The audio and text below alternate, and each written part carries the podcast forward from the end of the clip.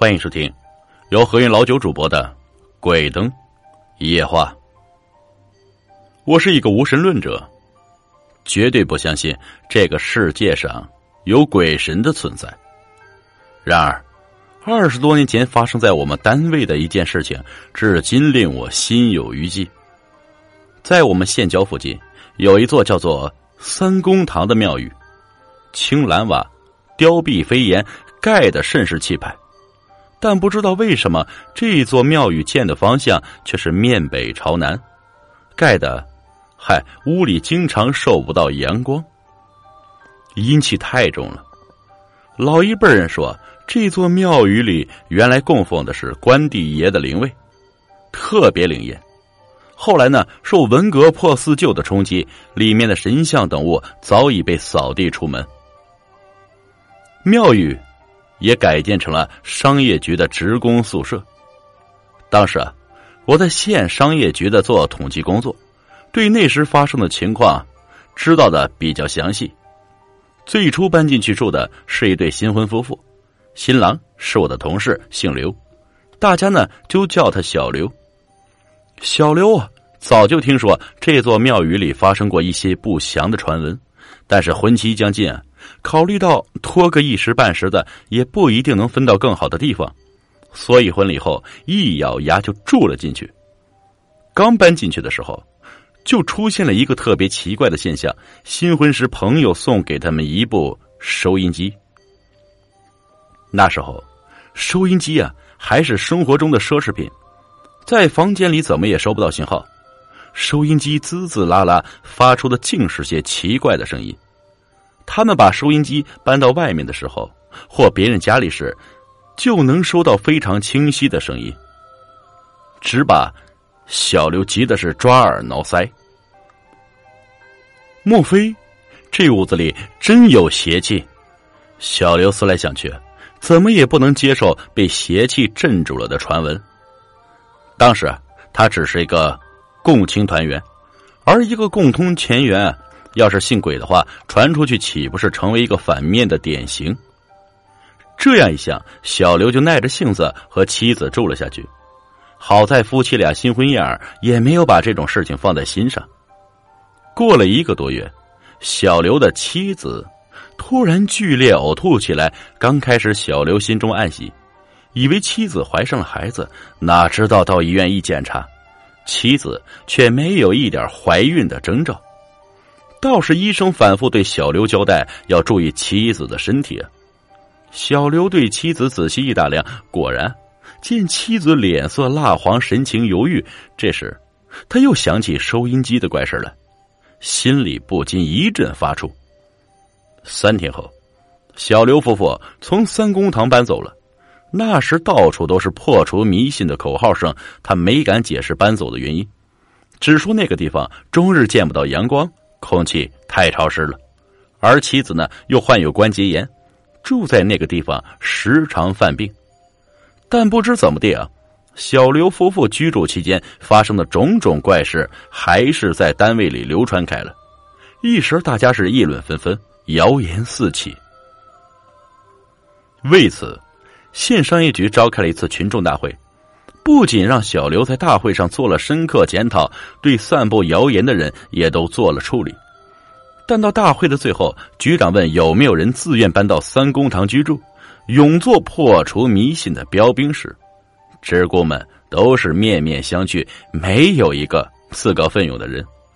局长在主席台上气愤了啊，说：“我就不信，相信毛主席领导下有共产党会员会怕鬼。”从今天晚上开始，我就搬进去住，去看看鬼到底长什么样子。当天晚上，我们局长为了向我们做出表率，卷了铺盖啊，在众目睽睽之下就搬进了三公堂。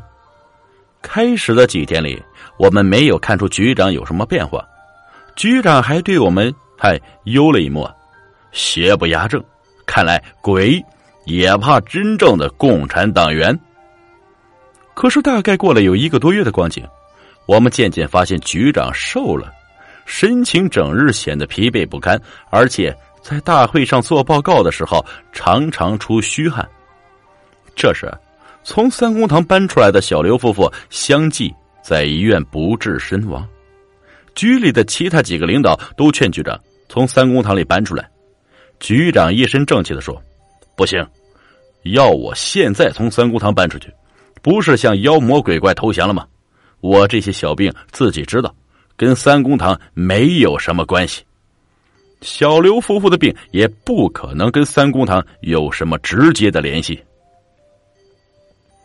又过了一个多月，局长被迫从三公堂搬了出来，不是搬回了家，而是被搬到了医院里。在医院躺了三天，局长去世了。可能是受那个时候医疗条件所限，医院没能查出局长患的是什么病，在住院病历上写着严重贫血、营养不良、心率混乱。局长的死好像是又一次证明了三公堂的恐怖和神秘。从那个时候开始后，一年多的时间里，三公堂一直空着，没人再敢搬进去。每次我们上下班路过那儿，总是心有余悸的对他瞅上几眼，而妇女们甚至连瞅都不敢瞅，骑着自行车匆匆啊从那儿飞驰而过。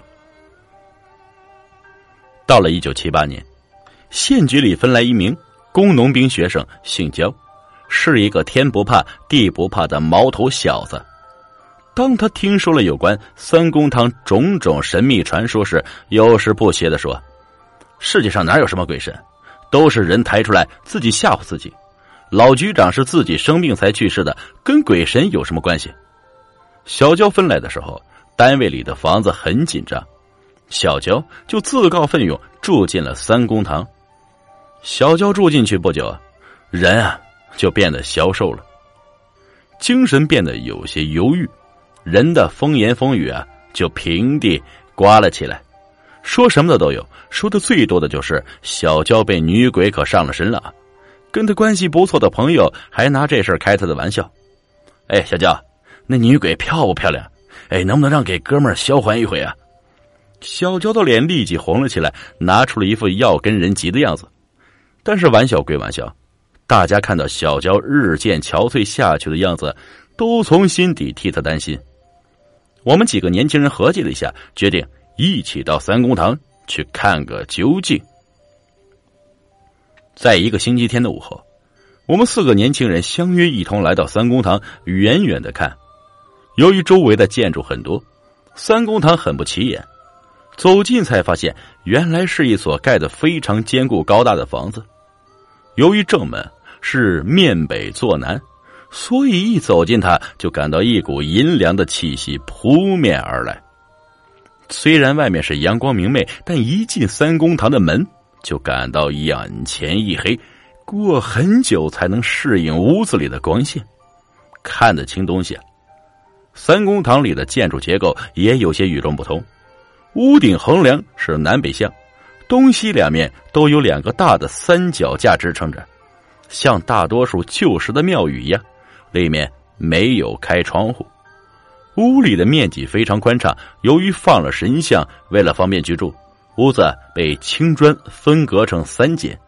小娇呢，就住在最外头的那间屋里。看完了房子，我们都劝小娇从这个房子里搬出去。鬼神不鬼神的不说，这地方阴气太重，我们都这样劝他。在我们的坚持下，第二天小娇就从这个地方搬了出来。但从三公堂搬出来的小娇大病了一场，病因跟死去的局长一模一样，贫血和营养不良。小娇在医院里躺了一个月，总算是捡回了一条命，但人却像变了一个人似的，经常神志不清，说话是颠三倒四。原来说话洪亮有力的他，变成了口吃卷舌的哑巴，头发也开始脱落。不久。完全变成为一个痴呆无能的怪人。据说，他后来返回了家乡，一辈子都找不到老婆。他一直在时好时坏的神智中虚度时光。前年，我曾因此事请教过一个研究物理的朋友，他试着向我解释了一些原因。由于三公堂常年得不到阳光的照射，致使空气中的细菌大量繁殖，通过呼吸道系统进入人的机体，从而造成对人机体的伤害。第二种，可能是一种放射性物质在起作用，例如啊，呃，某些别的东西啊，有一些放射性分子是一种无味气味，极易藏在青砖里，特别是已经发霉的青砖。它能附着尘埃飘落到食物或者是饮用水中，然后进入人体形成辐射病，还会对无线电信号造成影响。也许这间屋的设计也存在着对人居住极不合适的弊端，如那些大三脚架木柱以及砖墙形成的结构辐射，也会加重对人体各种损害，造成机体的器官退化以及病变的产生。说老实话，我对朋友的解释半信半疑。但三公堂既然已经拆掉，恐怕我们也就失去了真正解开这个谜底的机会了。